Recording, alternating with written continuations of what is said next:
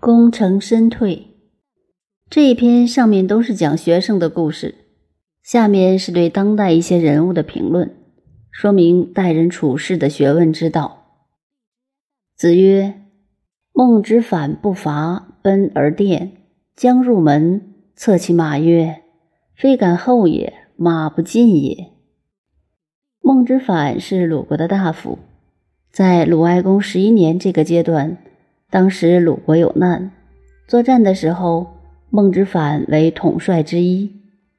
孔子学生冉有也参加战役为统帅。孟子反怎样的不伐呢？有功而不骄矜，不宣扬叫不伐。古代“伐”与“矜”这两个字常常会连在一起用。矜是自以为高明，伐则为有功有才而自我夸耀。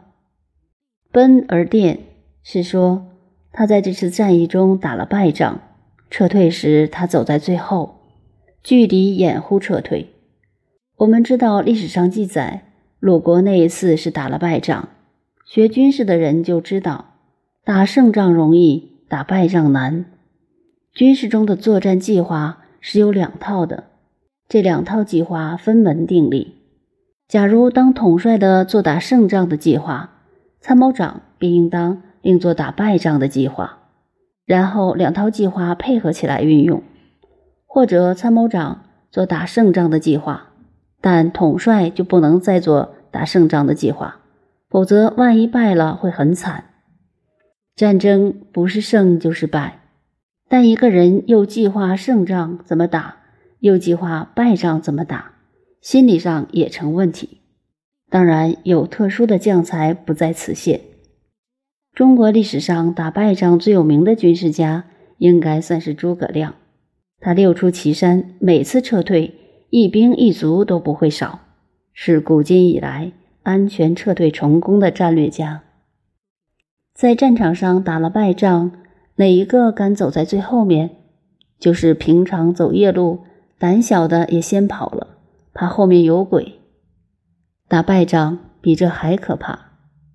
孟之反则不同，奔而殿，叫前方败下来的人先撤退，他自己一个人挡在后面。殿便是最后的意思。将入门这句是说孟之反由前方撤退，快要进到自己的城门时，策其马曰，他才赶紧用鞭子抽在马屁股上。抄到队伍的前面去，然后告诉大家说：“非敢后也，马不进也。”他说：“不是我胆子大，敢在你们背后挡住敌人，实在这匹马跑不动，真是要命啊！”孔子认为，像孟之反修养到这种程度，真是了不起。这一节我们有两点要了解：第一点，历史上每一战争下来，争功争得很厉害。同事往往因此变成仇人冤家，尤其在清朝时候，有些人夺取了功劳，还把过错推给别人，因此引起内部的不平。太平天国的失败就是由诸将争功所致。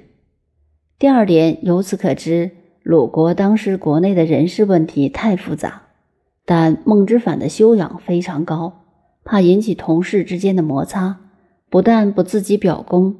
而且还自谦，以免除同事之间彼此的嫉妒。《论语》所以要把这一段编入，乃是借孟之反的不居功，反映出春秋时代人事纷争之乱的可怕。实际上，人事纷争在任何时代都是一样的。很坦白地说，在一个地方做事，成绩表现好一点，就会引起各方面的嫉妒排挤；成绩不好呢？又太窝囊，人实在不大好做。当时鲁国人事上也是这样情形。孟之反善于立身自处，所以孔子标榜他不矜不伐。同时，以另一个观点来看，孟之反更了不起，不但自己不居功，而且免除了同事间无谓的妒忌，以免损及国家。古人说。能受天磨真铁汉，不遭人忌是庸才。像李陵与苏武的故事便是如此。当时李陵孤军作战，友军各怀忌心，不来相救，因此被逼到投降了。司马迁为这件事向汉武帝力争，他说：“李陵之投降是被逼的，友军嫉妒他，不支援他。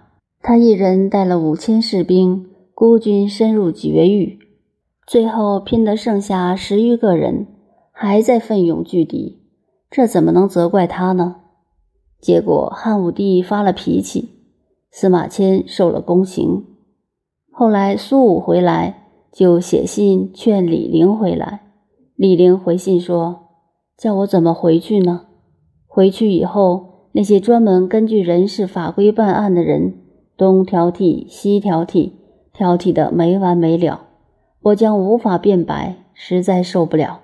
前方作战受苦。”回来碰到那些自以为懂法的专家，鸡蛋里挑骨头，一个字错了就会有罪，这叫人怎么受得了？所谓刀笔之力，弄其文墨，便是此意。讲到这里，同时想起汉高祖大将周勃的故事，他功劳很大。到文帝时，出将入相，万人之上，一人之下。后来因事坐牢，而那个监狱的管理员。叫他坐就得坐，叫他站就得站。周勃不免感叹当年统军数十万、一呼百诺那种威风之神气。无奈进入监牢，受尽了窝囊，也只好叹息说：“今日方知玉立之尊。”讲孟之反为什么要说到这些？这便是读书不要读死书，要把书读活了。读《论语》是要懂得如何做人做事，并不是为了应付考试。